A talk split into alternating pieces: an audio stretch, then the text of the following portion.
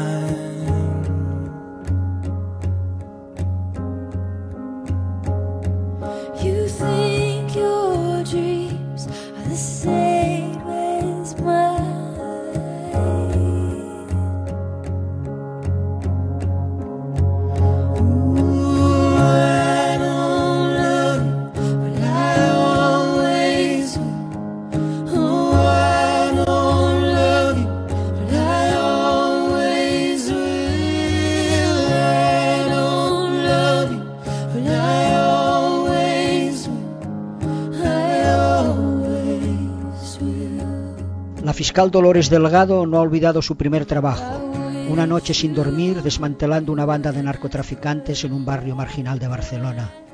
Desde entonces, me dijo un día, ha dejado muchas cosas por el camino, girones de vida hechos de momentos de felicidad y desaliento. Hoy, me ha dicho ahora, se siente satisfecha. La Audiencia Nacional acepta sus tesis y Falciani, el hombre que destapó la corrupción de evasiones de capital a través del banco HSBC, no será extraditado a Suiza. Recojo sus palabras. No se pueden permitir bolsas de fraude. No es cuestión de ideología, es cuestión de decencia. Y añade, esos fraudes vulneran los derechos humanos y el HSBC es un paraíso fiscal en sí mismo.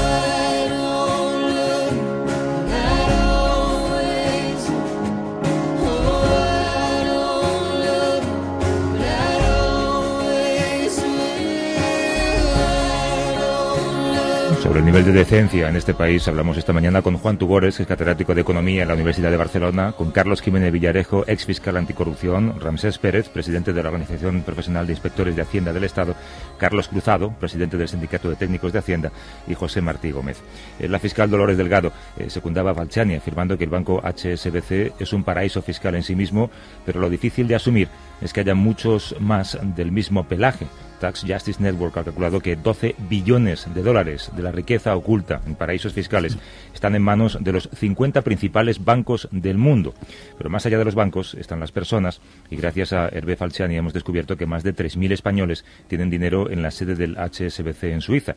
La primera lista, con el nombre de 659 presuntos evasores, llegó a España en 2010. Gobernaba Zapatero y Carlos Ocaña era secretario de Estado de Hacienda. Esto es lo que decía durante el proceso a Falciani. Esa información fue la la, pieza necesaria para poder hacer las actuaciones. Sin ninguna duda esta es la operación de regularización más eh, cuantiosa, más importante que ha habido en, en mis años en el, Ministerio y creo que, en toda la historia la mayor regularización de la historia de España. Eh, Carlos Ramsés, ¿cómo actúa Hacienda cuando esa lista llega a su poder en 2010?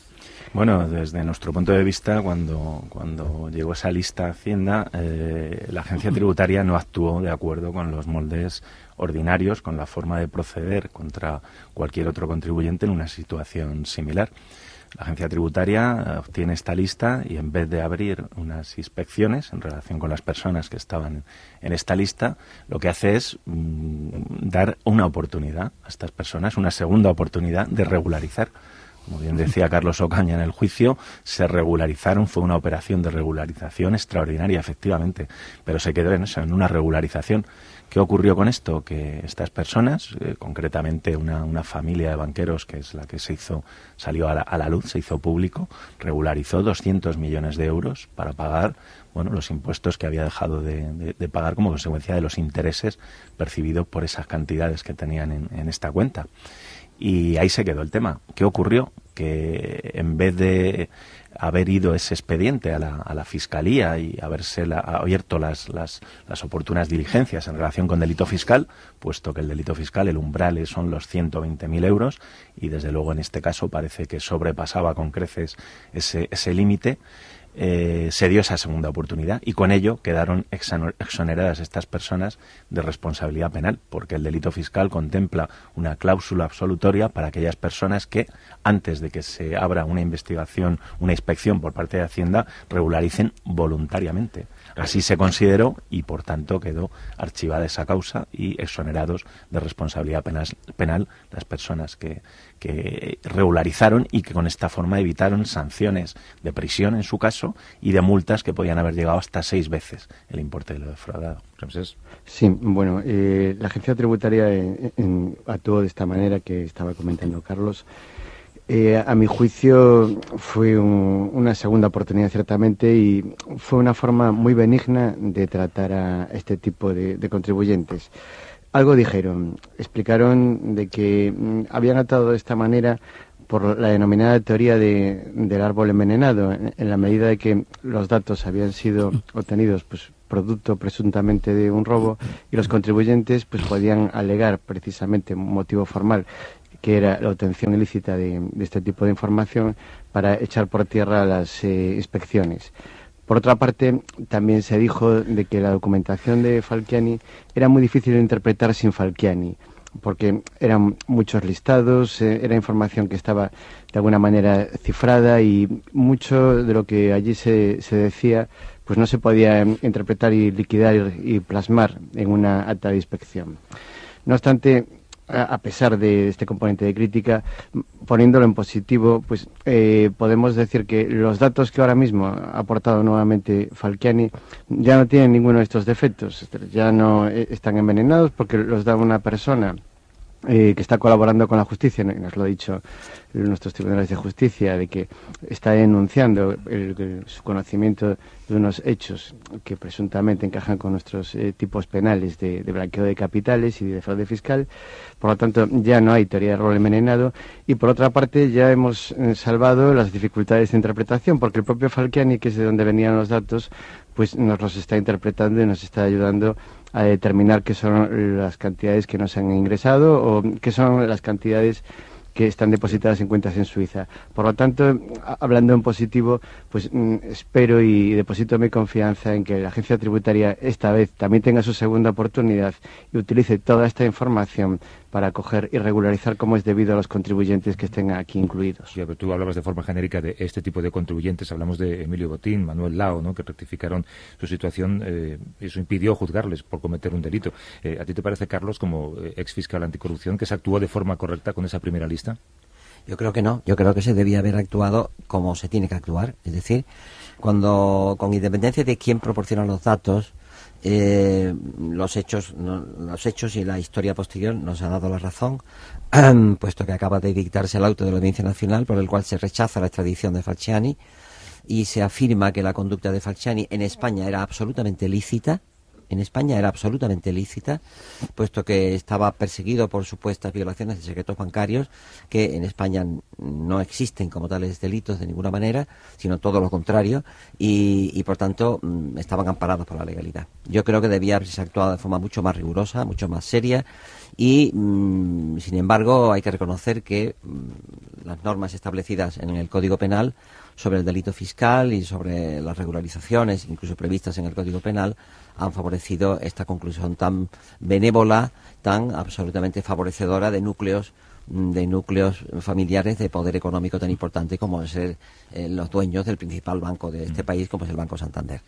Eh, entonces yo pienso que ahí, una vez más, se ha desaprovechado la ocasión para actuar con firmeza y con energía cuando mm, personas de rango económico elevado, de esos que llamaba Sutherland, personas respetables e incluso respetadas, em, eh, cometen delitos, eh, no sean perseguidas mm, como corresponde, mientras que las clases marginales son machacadas ante cualquier pequeña estafa, cualquier robo, cualquier conducta de esta naturaleza. Una vez más, se ha demostrado que la justicia es desigual, no solamente la justicia, también la administración, pero al menos aquí la justicia ha tenido una respuesta finalmente positiva, que ha sido el auto de la Audiencia Nacional, porque ha dicho Falciane hizo bien en lo que hizo, no va a ser extraditado y, por tanto, todo lo que se ha hecho en España a partir de los datos que él facilitó ha sido, ha sido positivo y ha, y ha, favorecido a la economía española. Sí, yo quisiera introducir otra dimensión, es que es, un tema de justicia y de equidad, por supuesto, por supuesto, pero también es un tema de eficiencia. Desde un tiempo a esta parte se nos insiste en que la prioridad absoluta de la política económica del país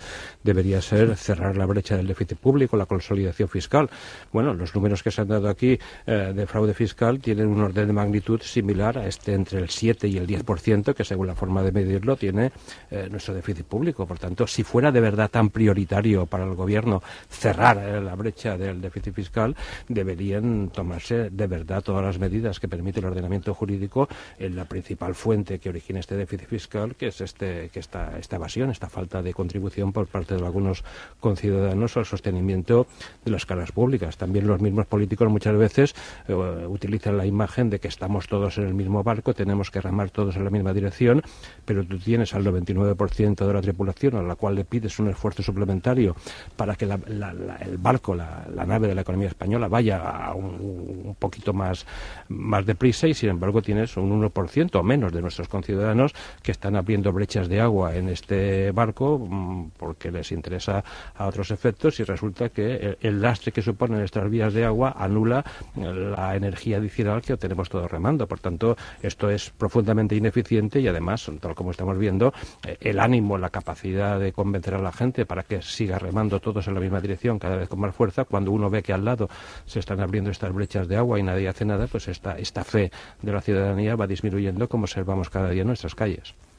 Sí, este tema de, la lista Falciani, de, de, esta primera lista, este primer listado en el que veíamos estas cantidades y que, bueno, esta familia que regularizó esta, esta enorme cantidad de dinero, pues pone de manifiesto y va también en la línea que nosotros venimos destacando hace tiempo y es en el sentido de que eh, a pesar de esa percepción que hay muchas veces en la calle generalizada de que bueno el fraude se concentra en este en esta pregunta de con IVA o sin IVA del fontanero o demás lo cierto es que según nuestros datos la mayor parte del fraude y ya no hablo de ilusión fiscal sino de fraude fiscal sería responsabilidad de grandes empresas y fortunas y bueno, este es un dato que pone de alguna manera en evidencia esta, esta cuestión frente a esas opiniones, bueno, a veces eh, generalizadas también, de que, de que la mayor parte de, la contribución debe venir de, por parte de los trabajadores, porque los grandes capitales, en definitiva, no pueden aportar tanto. Bueno, eh, en este caso vimos como solamente por los intereses eh, no prescritos de cuatro años de, de, una sola cuenta en un determinado banco,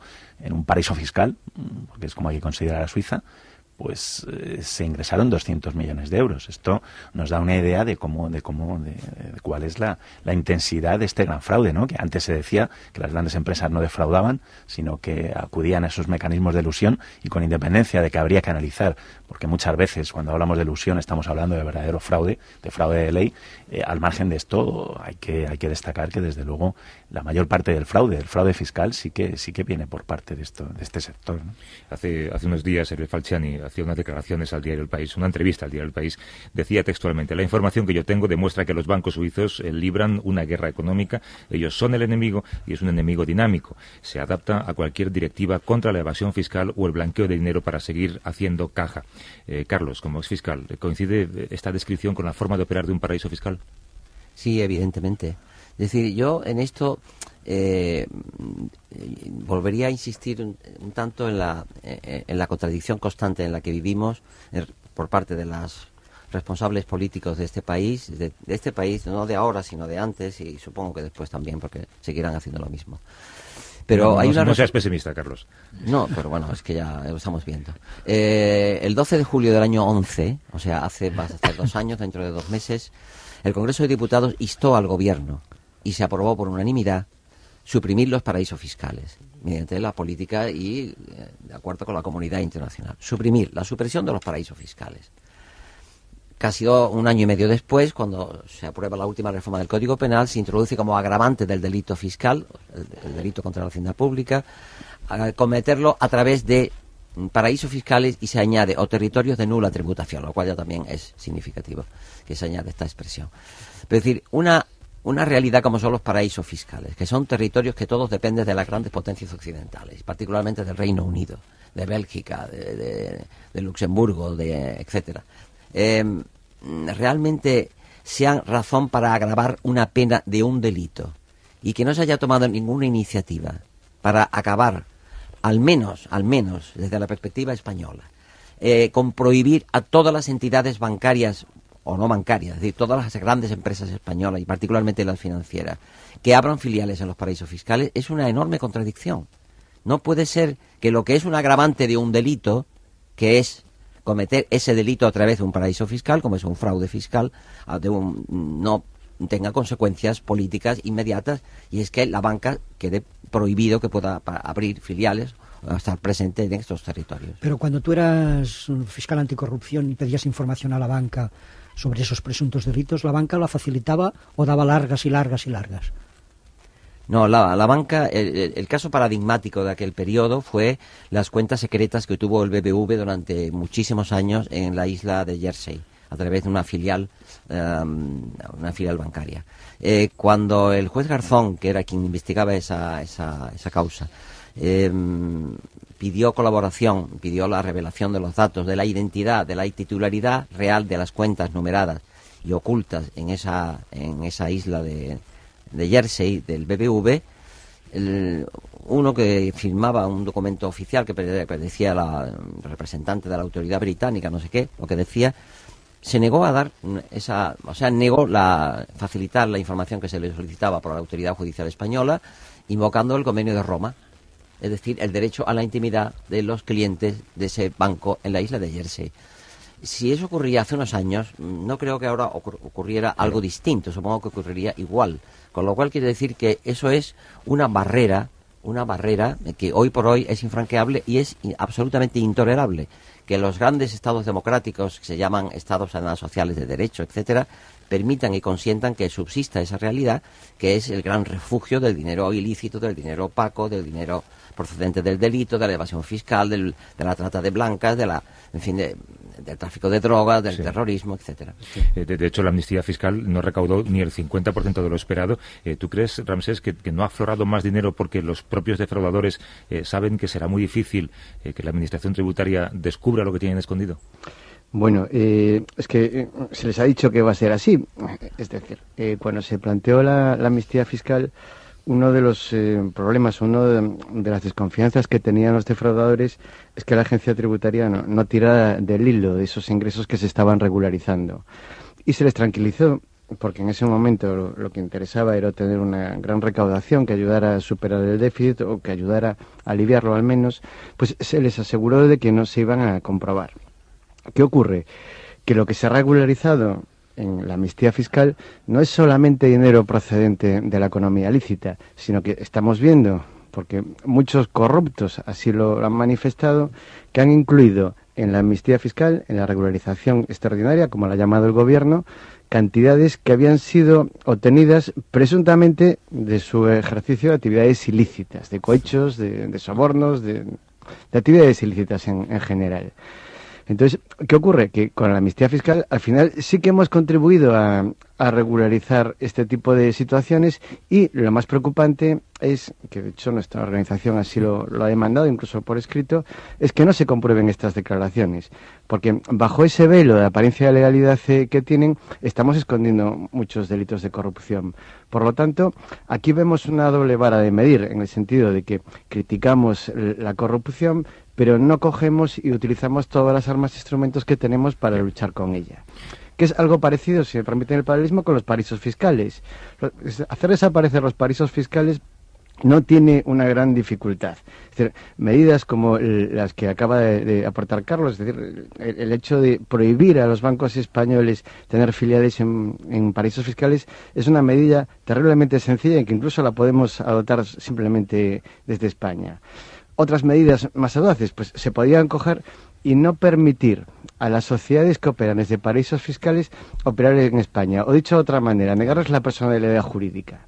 Yo en mi ejercicio de inspector estoy habituado a ver personas que, detentan bienes que, simplemente los poseen, contribuyentes que tienen a lo mejor un barco y que dicen, no, este barco no es mío, este yate no es mío, sino que es una empresa de Gibraltar que es donde suelen matricular las embarcaciones de recreo. O, estas acciones no son mías, porque la sociedad pertenece a esta sociedad que a su vez está, eh, depende de una sociedad pues que domiciliada en un paraíso fiscal del Caribe. Es decir, que si consiguiéramos y dijéramos, no, señores, aquí una sociedad residente con paraíso fiscal no puede tener ni bienes inmuebles, ni embarcaciones, ni acciones, pues ya le pondríamos un coto importantísimo a los paraísos fiscales. Por lo tanto, y ya concluyo, el hecho de coger y hacer desaparecer los paraísos fiscales tiene cierta sencillez y se puede hacer unilateralmente desde España. Pues ¿por qué no se hace? Os pido, de hecho, una reflexión final, porque esta semana leíamos en la prensa esta noticia. 33 de las 35 empresas del IBEX tenían en 2011 presencia en paraísos fiscales. Eh, ¿Qué lectura hacemos, Juan? Que esto es no solamente una señal inequívoca de lo injustamente que se están repartiendo los costes de la crisis, sino lo que me parece incluso más preocupante, esto está prefigurando el modelo de sociedad que va a emergir de esta crisis si, si permitimos que las cosas sean desequilibrada, ¿no? Injusta. Absolutamente. Carlos. Eh, y no solamente nos decía esta semana este informe que 33 de las 35, en realidad eran las 35, solo que el informe advertía que dos de ellas sí tenían actividad en, estos territorios, ¿no? Pero eh, quizá otro dato relevante es que la mayor parte de esas filiales, sobre todo de los grandes bancos, bancos españoles en paraísos fiscales, están en Estados Unidos, están en Delaware.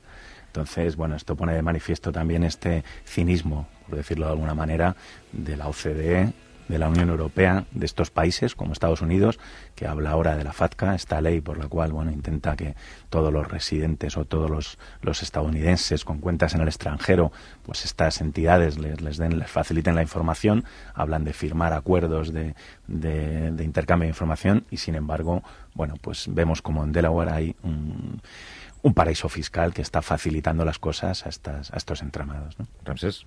Sí, eh, yo la verdad es que eh, en el ámbito de, esta voluntad siempre lo, lo veo pues de una forma muy sencilla, es decir, ¿quién, ¿a quién benefician los paraísos fiscales realmente? ¿no?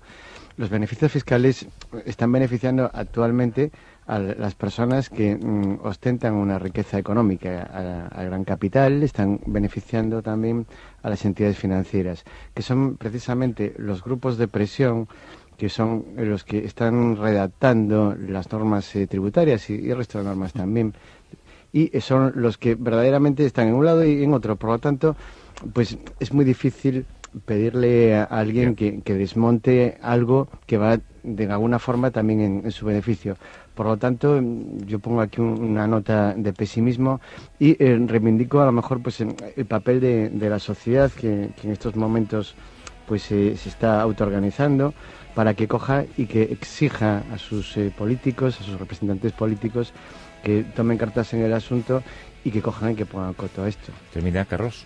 No, yo simplemente ah, cuando he, oído esos datos y después de las reflexiones de, Juan y de los compañeros que están en Madrid, yo lo que sugiero es que por qué, mm, puestos a ser exigentes y aunque sea desde una perspectiva bastante avanzada y quizás un poco utópica hoy día, es por qué no se decide a hacer algo parecido a que todos aquellos bancos que tengan filiales en paraísos fiscales sean nacionalizados directamente. Y se acabaría directamente con esa propuesta, no es mala propuesta. No, y ir hacia una banca pública que es a donde tenemos que ir. Carlos Jiménez Villarejo, Juan Tugores, Ramsés Pérez, eh, Carlos Cruzado y José Martí Gómez. Un abrazo, gracias. Gracias. A vivir que son dos días.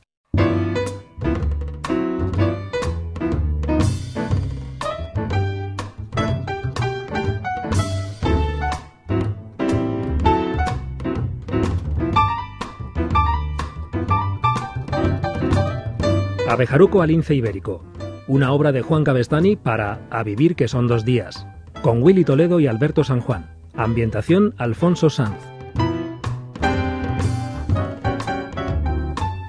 En episodios anteriores, Abejaruco y Lince Ibérico han sido despedidos de los servicios de seguridad del PSOE por tratar de robar información confidencial para vendérsela al PP. De nuevo en situación de desempleo, maquinan un plan para tratar de volver a trabajar en el Partido Popular, en donde vivieron su mejor momento laboral como guardaespaldas de presidencia durante el mandato de José María Aznar.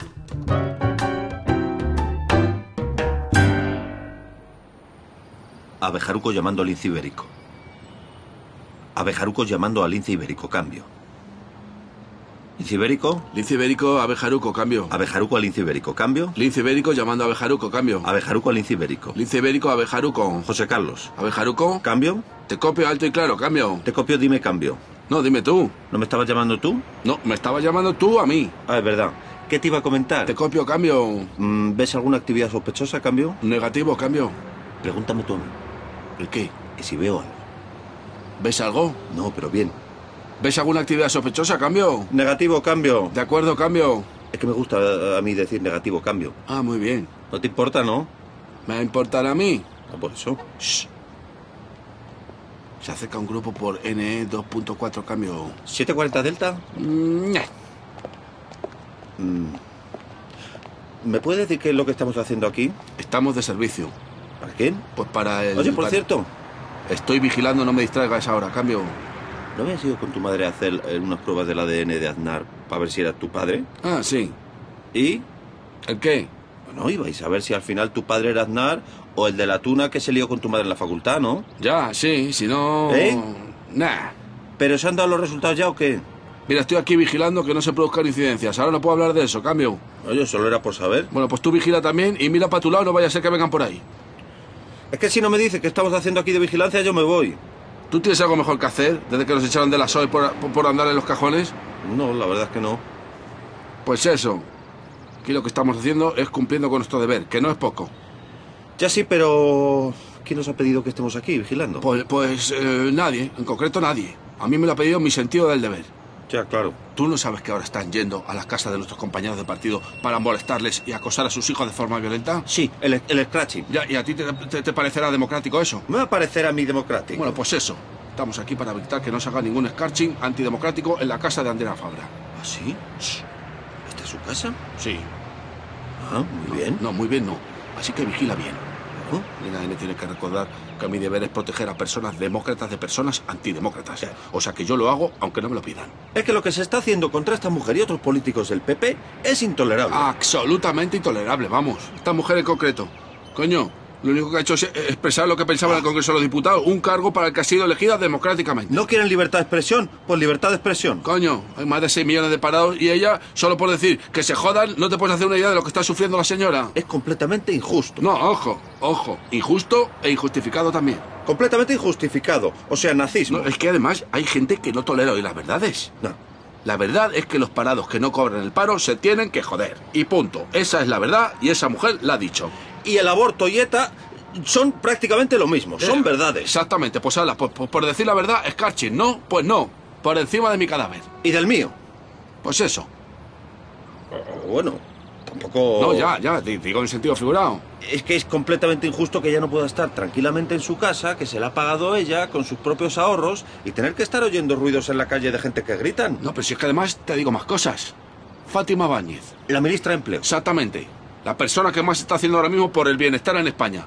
¿Por qué van a por ella? Por rencor. No, ah, haber arreglado antes el paro a la SOE. Eso digo yo. Claro. A mí, a mí no me ha llamado nadie para estar aquí defendiendo a las personas que nos representan a nosotros y a nuestra ideología. Es decir, que representan la verdad. No me ha llamado nadie, pero yo pienso estar. Por imperativo moral. Que se jodan. ¿Quién?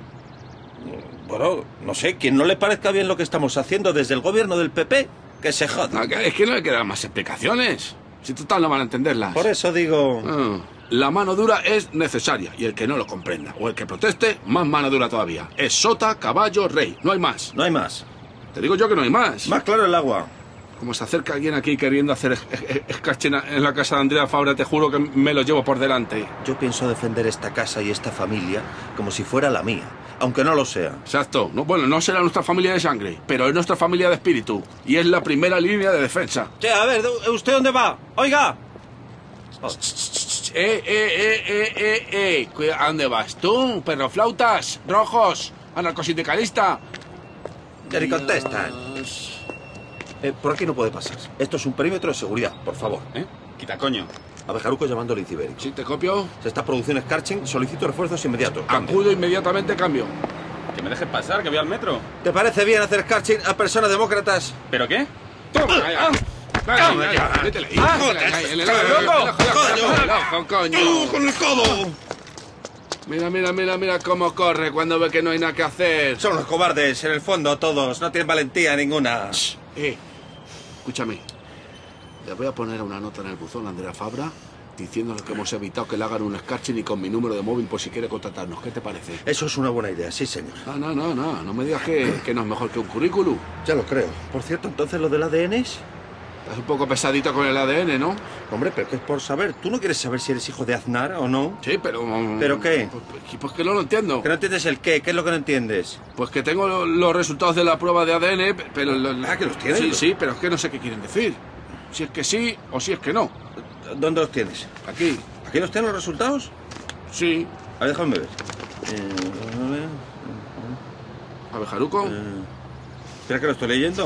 Juan Francisco. Eh, espera, coño, que ya voy. Que viene, que viene, que viene, que viene el señor de, el señor de antes con dos portillas. ¿Dónde, dónde? Ay, ay, ay, ay. Ay, no, hostia, vamos, vamos. Vámonos. Pero, pero, pero si no hemos vamos, hecho vamos, nada mal. Aquí, pero joder, si no hemos, yo me voy, yo me voy. Pero si no hemos hecho nada Espérate. ¡Alto, policía!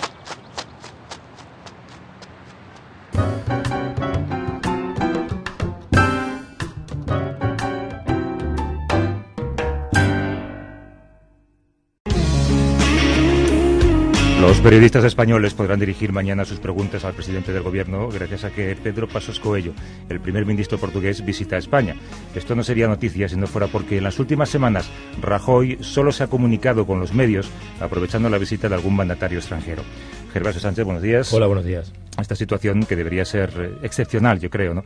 se ha convertido en algo habitual en el casi año y medio de mandato del PP. Pues sí, la verdad es que el Partido Popular ha dado una nueva vuelta de tuerca a una situación que ya se había creado durante la época del Partido Socialista Obrero Español y también antiguamente en comparecencias de Eri Batasuna, que institucionalizó la rueda de prensa sin pregunta, las o no las comparecencias, ¿no? Y creo que esto es realmente un escándalo y una agresión directa a la libertad de, prensa. Cuando dos dirigentes extranjeros coinciden, cada país puede únicamente hacer dos preguntas. Esto está provocando que los propios periodistas se pongan de acuerdo entre ellos sobre qué preguntar. La falta de ocasiones para hacerle preguntas a Rajoy sobre la situación de España ha provocado situaciones tan paradójicas como tener que escuchar su reflexión sobre el caso Bárcenas a través de una pantalla de plasma. Es grave que en un sistema democrático suceda esto. Le hacemos esa pregunta a Aurelio Martín, que es vicepresidente de la Federación de Asociaciones de Periodistas de España, también buen amigo. Aurelio, buenos días. ¿Qué tal? Buenos días. Es, muy grave. Es muy grave, ¿verdad? Porque en realidad el periodista no va a un sitio a escuchar algo que le pueda interesar a él personalmente, sino que es en ese momento el representante de los ciudadanos, quien va a hacer las preguntas y lo que le interesa o lo que entiende el medio que puede interesar a los ciudadanos. Y entonces encontrarse con alguien que no puede responder, bueno, pues eh, no solo es un fiasco, sino que además es parte de quien no responde, pues una falta de respeto hacia los ciudadanos, no hacia los periodistas. Los medios han jugado siempre un papel esencial en el intento de reducir la distancia entre poder y ciudadanos. Algo falla, Aurelio, ¿no? Si no podemos preguntar sobre asuntos de interés general o sobre lo que queramos preguntar. Bueno, está fallando que realmente hay unos representantes públicos que no se ponen delante de los periodistas y por lo tanto no rinden cuentas ante los ciudadanos. Quiere decir que quien realmente debería de también reaccionar en contra es la propia sociedad, no solo son eh, los periodistas, porque insisto que a nosotros, bueno, nadie nos hace un favor contestándonos a preguntas, porque que nos pueden servir para... No, nosotros somos los intermediarios de los ciudadanos. Es la sociedad la que tiene que exigir que se rinda cuentas y no solo también en el Parlamento, sino también en, actividades públicas. No tiene mucho sentido que se tenga que aprovechar las dos o tres preguntas que se pueden hacer cuando viene un presidente, un mandatario de otro país, ¿no? Eh, aquí está fallando algo. Pero hagamos algo que hacemos mucho en este espacio, que es autocrítica. ¿Te molesta que los periodistas llamemos a esto rueda de prensa? No son ruedas de prensa. Hay muchas veces donde hay personas que te permiten acceder a sus sedes para que tú escuches su discurso. Entonces, como no cabes en el salón central donde están dando el discurso, te dejan que lo sigas al lado. Hay otros partidos que, por ejemplo, la intervención de su líder en un comité ejecutivo no te dejan ni siquiera seguirlo. Eso es una cosa. Lo que hay que exigir, en realidad, es la comparecencia con preguntas. Si no hay preguntas y estás viéndolo a través de otros medios, eso no es una rueda de prensa. Claro que no. Una rueda de prensa es cuando tú puedes preguntar las veces que quieras e insistir y repreguntar si no las Eso seguir una señal que puedes seguir desde cualquier lugar del mundo, no hace falta estar Exactamente. En el año 2011, la FAPE, apoyada por muchas asociaciones profesionales de periodistas, inició una campaña en contra de esas falsas ruedas de prensa. Entonces, Aurelio, protestabais por la actitud ante los medios de comunicación de algunos ministros del gobierno socialista y algunos presidentes de comunicación autónomas. Eh, dinos o recuérdanos cuáles eran esas prácticas. Precisamente salió de, esta casa, hubo eh, Antón Losada, eh, Hernández Rodicio, eh, entonces el director de público Jesús Maraña, bueno, iniciaron una especie de campaña de sin preguntas no hay cobertura. Nosotros les apoyamos desde la Asociación de la Prensa de Madrid, desde la Federación de Asociaciones de Periodistas, y nos pusimos a ello porque no nos parece normal. Entonces nosotros entendemos que los medios, al menos, lo que deben de hacer es, primero, no ir, pero bueno, ya que vas, por lo menos decir a los lectores, a los oyentes, a los telespectadores, hemos estado en un sitio donde no ha habido derecho, donde no hemos podido hacer preguntas a la gente. Eso los ciudadanos lo tienen que saber. Prácticas de todo tipo. Bueno, la más generalizada es intervenir, leer un comunicado y se acabó. Y marcharse. Pero bueno, es que lo tenemos también, por ejemplo, en los mítines políticos. Hay una señal común. ¿Qué pasa? Que a las empresas periodísticas, a las empresas de televisión en este caso, les viene muy bien porque no se gastan en mandar un equipo ni una unidad móvil de terrena para lanzar la señal de satélite. En esta época es un ahorro, ¿no? Esto te lo da la imagen, te la da el PP, te la da el PSOE, te la da cualquier otro partido, no deja entrar cámaras ¿Y qué te da? Lo que quieren. En el primer puesto en el ranking de ni siquiera convocar ruedas de prensa estuvo en el anterior ejecutivo Carmen Chacón, lo sabe muy bien, eh, Manuel de Ramón, que es periodista especializado en defensa, expresidente de la Asociación de Periodistas de Defensa y profesor de la Universidad Complutense. Manuel, buenos días. Hola, buenos días. ¿Cuánto tiempo llegó a estar Carmen Chacón sin hablar con los medios durante su etapa de ministro? Pues yo creo, no voy a dar una fecha concreta, pero vamos, posiblemente en su primer y segundo año posiblemente no, no realizó ningún tipo de encuentro con la prensa como tal. Lo suyo, lo clásico en su época eran convocatorias solo gráficos. Estamos hablando de una época en la que España tenía varias misiones desplegadas en el exterior, soldados, ciudadanos, barcos españoles fueron secuestrados, ¿no? Una la que debería haber dado explicaciones. Pues sí, de hecho, una de las intervenciones que hubo, eh, me acuerdo cuando la operación Atalanta al principio no había nada que ocultar, no intervino ante la prensa, las explicaciones durante un par de días las estuvo dando el comandante del mando de operaciones, el general Jaime Domínguez Bug, que ahora es el GEME. ¿Lo aceptabais? ¿Os organizasteis para protestar? En aquella época, en la APDEF, pues había bastantes protestas, bastantes llamadas. Me tocó muchas veces llamar a, a los jefes de prensa, y digo los jefes porque Karma Chacón tuvo cuatro jefes de prensa, lo cual pues demuestra que no era solo culpa de los jefes de prensa, sino de la persona que los dirigía. Y a base de presionar mucho y de quejarnos de que no había ruedas de prensa, ni declaraciones, ni nada, Alguna vez había alguna convocatoria, recuerdo una que hizo, me parece que en el, bueno, en Cádiz, en la base de Rota, donde había muy pocos periodistas especializados en defensa, y luego hizo alguna declaración en Bruselas, donde no, por supuesto, no había periodistas de defensa, sino que eran corresponsales que evidentemente le harían la pregunta que le pedía el periodista de defensa, pero que no era lo mismo, aunque sean grandísimos profesionales, ¿no? Y luego, pues, alguna declaración en, un, en los pasillos del Congreso. y nada formal, ¿no? Pero sí, e informal. Y me acuerdo que ya una de las veces, hablando con un jefe de prensa suyo, ya al final de su mandato, le dije, oye, es que esto es intolerable. Y me dijo, bueno, últimamente hubo una rueda de prensa y se han hecho hasta nueve preguntas. Las tenían contadas y era un récord, nueve preguntas. ¿Creéis que una buena solución de partida sería lo que decía Aurelio? Negarse desde hoy mismo a cubrir ruedas de prensa en las que no se acepten preguntas. Yo esa pregunta se la he hecho a, a muchos periodistas. ¿Por qué vais a una rueda de prensa en donde no hay preguntas. Mm. Y mucha gente te dice, van a rueda de prensa porque sus jefes les obligan a ir a esa rueda de prensa. Que cuando llegan a la redacción y le dicen a sus jefes, no ha habido preguntas, los jefes en vez de decirle, pues no se va a informar de nada de esto y punto, no lo han hecho y finalmente se ha convertido en una rutina. Ir a rueda de prensa donde no hay preguntas. Ese, ese es el tema, realmente. Quien, el, el, periodista generalmente es un mandado, ¿no? Vimos que, por ejemplo, cuando fue Anamato a Estados Unidos, los corresponsales que realmente tienen más autonomía y tal, pues sí le hicieron un plante.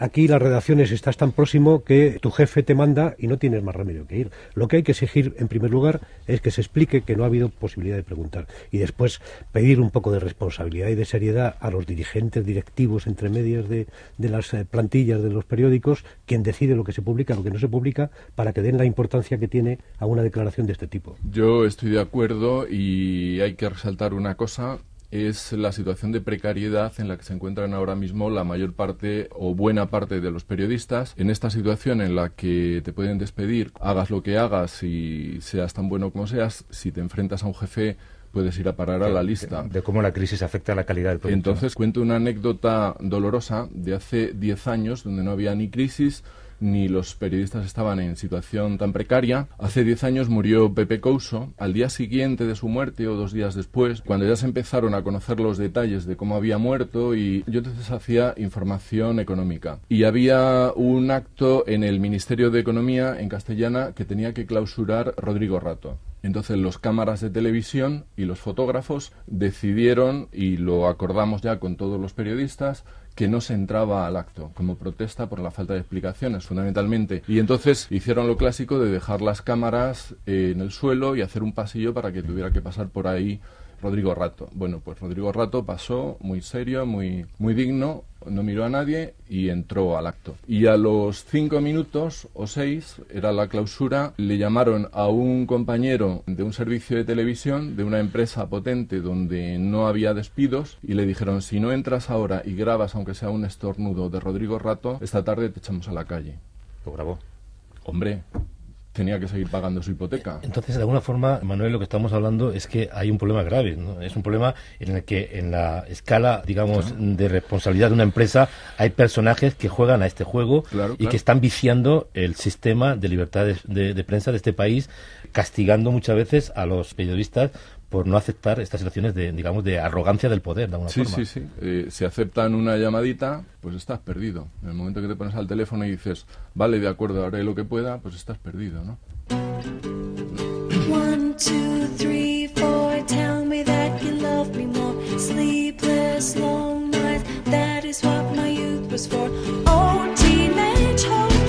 mencionaba antes Aurelio, un precedente de plantón por parte de los periodistas lo vivió la ministra de Sanidad, Ana Mato, en Estados Unidos, en marzo. Beatriz Barral, corresponsal de la SER en Nueva York, ¿cómo estás? ¿Qué tal? Buenos días. Cuéntanos qué sucedió. Pues lo que pasó es que Ana Mato había venido a Nueva York a una reunión de ONU Mujeres y convocó un encuentro con todos los corresponsales españoles para explicar su participación en esa cita. Horas antes de la reunión, la delegación de España en Naciones Unidas nos llamó a todos por teléfono para decirnos que la ministra solo iba a hacer unas declaraciones de sus actividades en la ONU y que el resto de preguntas tenían que ser off the record, esto es, sin cámaras, sin grabadoras y sin poder contar nada de lo que nos dijera. Además, nos remarcaron que nos avisaban para que luego no hubiera ni protestas ni sorpresas. Entonces, una compañera tomó la iniciativa y propuso por email que si no íbamos a poder preguntar, que nos plantáramos y que no fuéramos ninguno.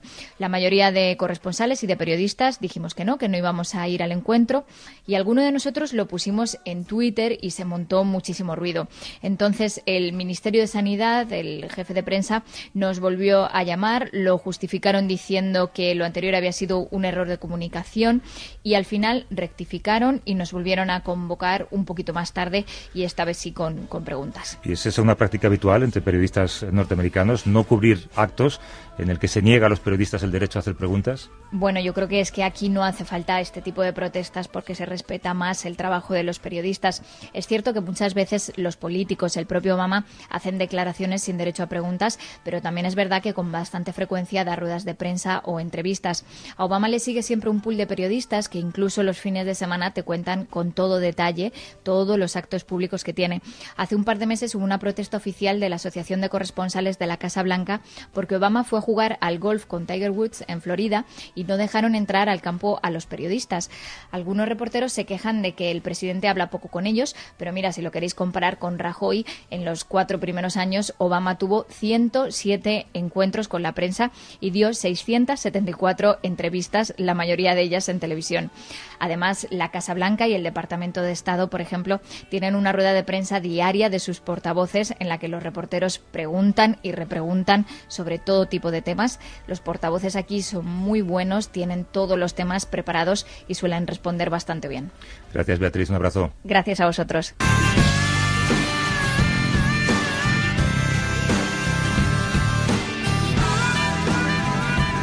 Gervasio, quería que lo contara ella. Da un poco de pena, ¿verdad? Un poco de vergüenza ajena. Bueno, yo que he estado en tantas ruedas de prensa en América Latina, con, en situaciones difíciles, duras, en El Salvador, Alfredo Cristiani, presidente de El Salvador, vinculado a los cuadros de la muerte, marzo del 89 ganan las elecciones y la batería de preguntas que hacen los medios americanos, incluso yo que era muy joven en aquel tiempo, hice una pregunta muy dura que me costaron miradas, mm, digamos, de odio por parte de personas como el mayor Dawison, que luego murió, ¿no? Realmente es imposible de entender que presidentes de América Latina puedan llegar a hacer esto, aunque últimamente también hay prácticas particulares en algunos países como Argentina, pero evidentemente en los momentos más duros los periodistas podían preguntar, había casi siempre una actividad que se llamaba para los periodistas corresponsales extranjeros y los presidentes contestaban o intentaban contestar a todas las preguntas. Quiero sumar a esta charla a Camilo Valdecantos, hoy es profesor de la Escuela de Periodismo del País, diario para el que cubrió información política durante más de 25 años y en el que fue también defensor del lector. Eh, algunos oyentes lo recordarán también como contertulio de la 25 durante mucho tiempo. Es buen amigo. Camilo, ¿cómo estás? Muy bien, muchas gracias. Me alegra muchísimo poder saludarte. ¿Qué, hubieras contestado tú si hace, por ejemplo, 10, 15 años te hubieran convocado a una rueda de prensa en la que te advirtieran de antemano que no podías hacer preguntas? No hay nada nuevo bajo el sol y, en consecuencia, en alguna ocasión esto me ha ocurrido, ¿eh? muy pocas veces, pero ha habido alguna ocasión en el Congreso en la que alguien ha dicho que iba a hacer una rueda de prensa, y lo llamaba rueda de prensa, pero que se convertía en una declaración sin preguntas. Provocaba un gran malestar, evidentemente, entre los periodistas, pero no pasaba de ahí. Ahora bien, yo creo que los periodistas debían ser extraordinariamente radicales.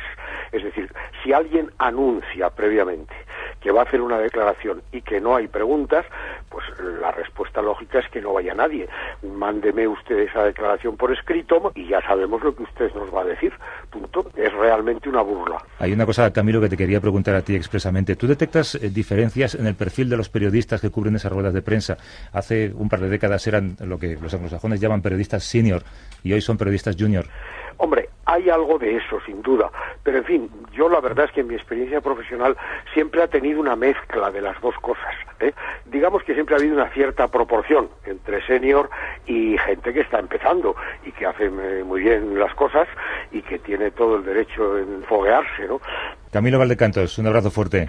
Muchas gracias, muchas gracias. Hasta luego. Os pregunto a vosotros, ¿creéis que no hay vuelta atrás? Que esto es algo a lo que ya nos hemos acostumbrado, no solamente periodistas, sino la gente, la ciudadanía. Sí, dos cosas muy rápidas. Yo creo que tiene que haber vuelta atrás. O sea, nosotros, la sociedad y los periodistas debemos de seguir insistiendo en este tema. Y la sociedad nos tiene que apoyar. Y otra cosa, la precariedad, que antes hablaba el compañero, es tan grave que también incide en esto. Yo estuve hablando ayer con una compañera de un centro territorial de una radio pública que a lo largo de la mañana había estado en cuatro ruedas de prensa.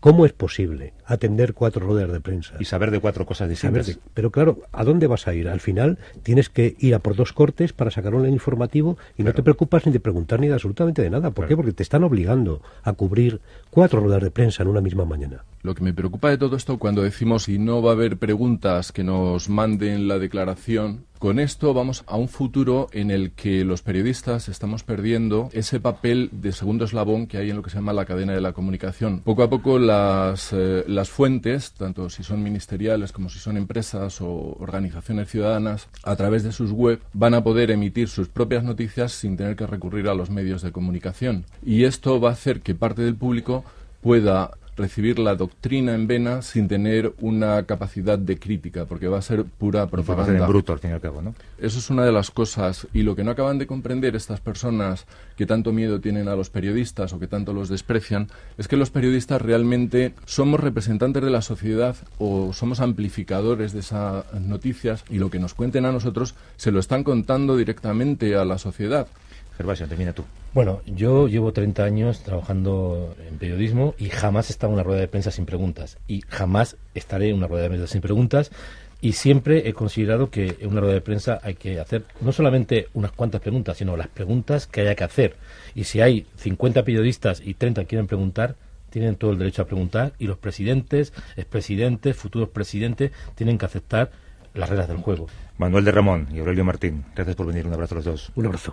Un abrazo. Y a ti, Gervasio, hasta dentro de un par de semanas. Hasta dentro de un par de semanas.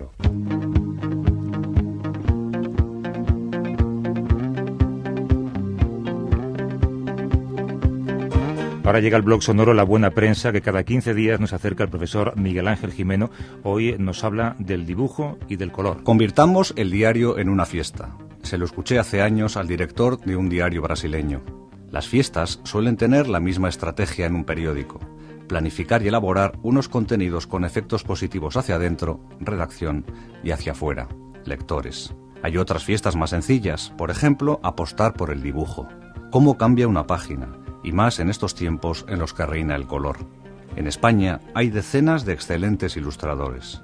Voy a citar a muchos, y quiero animar a los diarios a que se la jueguen con ellos, porque es un lujazo encontrarse con Raúl Arias, Ricardo Martínez Ortega, Javier Muñoz, Enrique Jardí, Pepe Medina, Pablo Amargo, Rafael Ricoy, José Luis Cano, Luis Pérez, Carlos Gómez, Miquel Casal, Fernando Vicente, Javier Olivares, Jorge Pinto, Enrique Hormigos, John Echeveste, Victoria Martos, Cap, Turcios o con el gran Luis Grañena en la élite mundial de la caricatura.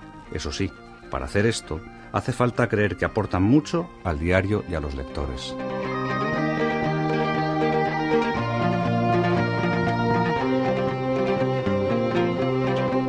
A vivir que son dos días. Javier del Pino.